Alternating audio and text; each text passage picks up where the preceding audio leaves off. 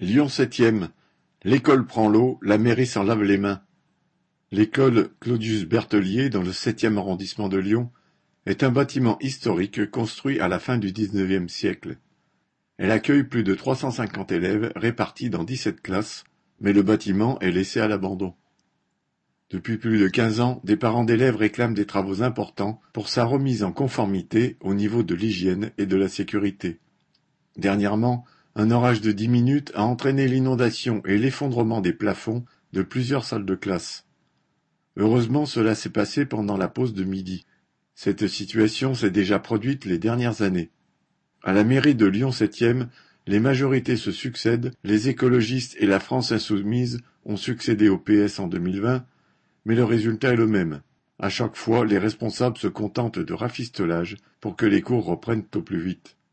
Face à ce mépris, les parents d'élèves commencent à s'organiser pour s'adresser à la presse et mobiliser un maximum de familles en proposant une pétition. Correspondant Hello.